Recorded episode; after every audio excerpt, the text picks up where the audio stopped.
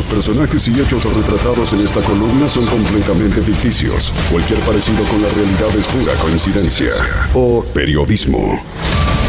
Cine en viento a favor. Hola Hernán, bienvenido. Hola Seba, Dani, ¿cómo andan? ¿Todo bien? Todo Muy bárbaro. bien. Bueno, me alegro. Se cumplen 30 años hoy del estreno de una película ícono. Creo que sí son esas películas que prácticamente todo el mundo conoce. Y hablo de El silencio de los corderos.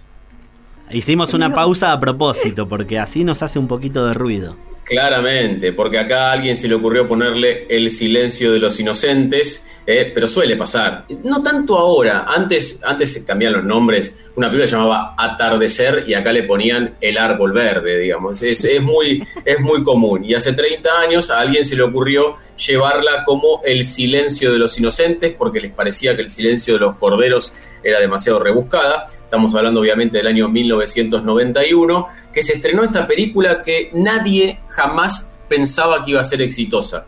Y quiero explicar por qué. Primero y principal, ahora les cuento la historia de cómo se llegó a hacer porque fue bastante larga. Pero primero y principal porque la película es una película muy chiquita, un presupuesto de 19 millones de dólares, estamos hablando de dos estrellas de Hollywood en aquel momento, como Jodie Foster y también de Anthony Hopkins. Y la particularidad es que no se creía que iba a ser un éxito de traquilla, ni muchísimo menos. En ese momento, en ese contexto, para intentar pensar lo que era el año 1990, el inicio de aquella década, era un cambio completamente diferente de lo que uno entiende como asesinos seriales. Hasta aquel momento, los asesinos seriales en el cine eran de clase B. ¿Qué significa? Eran películas donde sangre por todos los costados, los personajes o los asesinos seriales totalmente desquiciados, una música muy intensa mientras volaba la sangre, muchos efectos especiales, y el asesino serial no era una persona precisamente inteligente, recuerden, bueno, la amplia galería norteamericana, digamos, ¿no? Desde Jason y tantos más. En este caso, planteaban un cambio de paradigma porque particularmente Hannibal Lecter era un forense prestigioso, era una persona muy inteligente, compleja, por supuesto que muy peligrosa, y era un resurgir para lo que se entendía de los asesinos seriales, particularmente en el cine. Y aún en el año 1991, muy alejado de estos tiempos, 30 años claramente, hubo muchos cuestionamientos porque las agrupaciones eh, LGTB le, le, criticaban que el asesino del cual está detrás el personaje principal de Clarice Sterling, por eso acude a Hannibal Lecter para buscar algún tipo de ayuda para poder entender a ese asesino, el, al asesino Buffalo Bill que perseguían era homosexual y a partir de allí hubo muchas protestas. De hecho, Jonathan Demme se defendió, que fue director, se defendió porque lo acusaban de homofobia, de misoginia con lo cual la película vino envuelta en una polémica en aquel momento porque claramente marcaba un cambio de paradigma y sobre todo por estas cuestiones.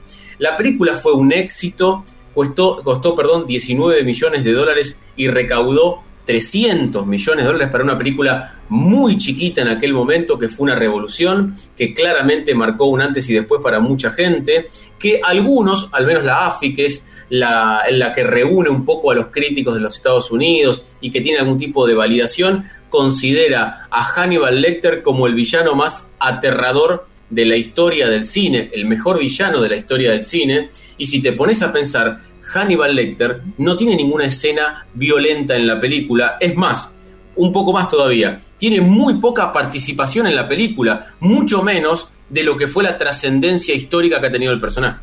Tal cual, el personaje eh, está en la consideración mucho más presente que la película, ¿puede ser? Absolutamente, no tengas ninguna duda. Y sale solamente en 25 minutos de esta película. No es el centro, o sea, es el centro de la película, por supuesto, para que se entienda. Pero la película es el personaje de Jodie Foster, el de Clarice Sterling, uh -huh. en busca de tratar de entender la mente de un asesino serial para ir en, para encontrar a Buffalo Bill. Y en ese interín entran las charlas que tiene con Hannibal. Obviamente que Hannibal se transformó en el centro de la historia, el personaje más conocido que la película.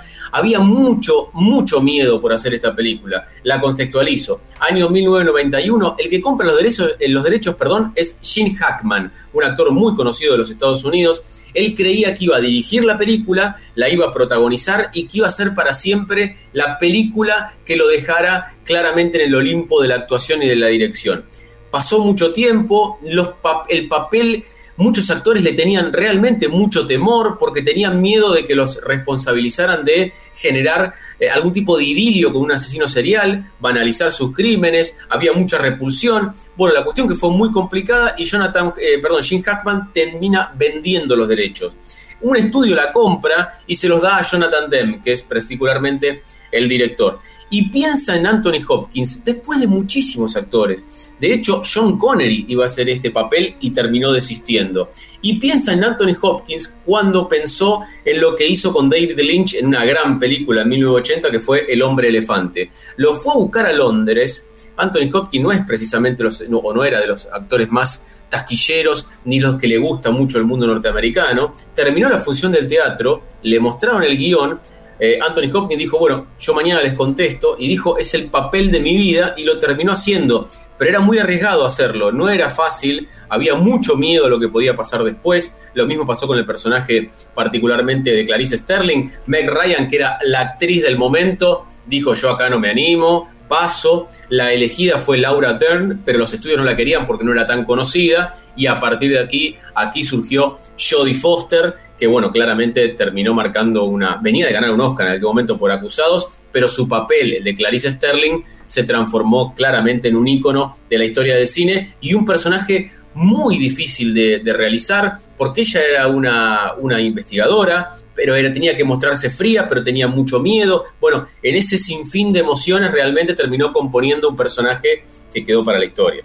¿Y qué pasó con las secuelas? ¿Son secuelas oficiales? No sé si, si, existe esa categoría. ¿O son películas solamente vinculadas? Hablo tanto de, de Hannibal, que obviamente está el mismo protagonista, pero con, con Julianne Moore, y de el, el Dragón Rojo, creo que se llama, la, en donde también aparece Hannibal Lecter. Bueno, te la cuento cortita, son muchas. En realidad, la primera película que tiene a Hannibal Lecter como personaje dentro de esta historia se hizo en 1986, la, la, hizo Michael Mann y se llama Hunter, Cazador. La película fue un fracaso, no la conoce nadie, pero esa fue la primera vez que apareció en el cine Hannibal Lecter. Después llega El Silencio de los Inocentes en el 91, después viene la secuela que es Hannibal, la que vos decías, en 2001, con una escena tremenda, que es cuando le saca el, le deja el cráneo expuesto, que es una cosa impresionante. Una historia que ocurre en, en, Florencia, en Italia.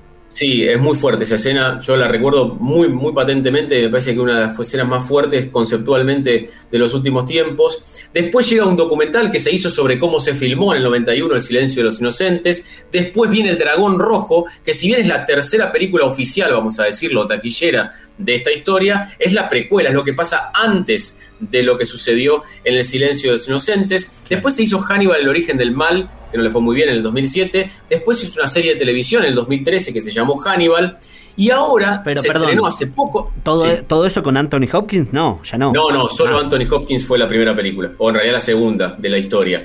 Eh, y ahora se estrenó hace dos días en los Estados Unidos, en la CBS, hay que ver cuándo va a llegar aquí a la Argentina, una serie que es Clarice. Clarice cuenta lo que le sucedió al personaje de Clarice Sterling un año después de todo lo que le pasó en el silencio de los inocentes con Rebecca Britz, aunque todavía aquí en la Argentina no la conocemos.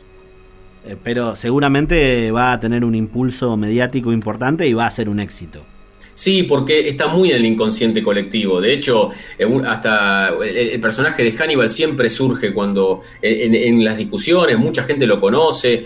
Por ahí no muchos vieron la película, pero a Hannibal casi todos lo conocen. Y quiero contar dos cositas muy chiquititas de esto que me parece muy interesante. Siempre hablamos de la verosimilitud en el cine, cómo se estudia todo lo que tiene que ver con la empiria para que sea lo más cercano a la realidad. Bueno, hay una cosa que pasó en esta película que es todo lo contrario.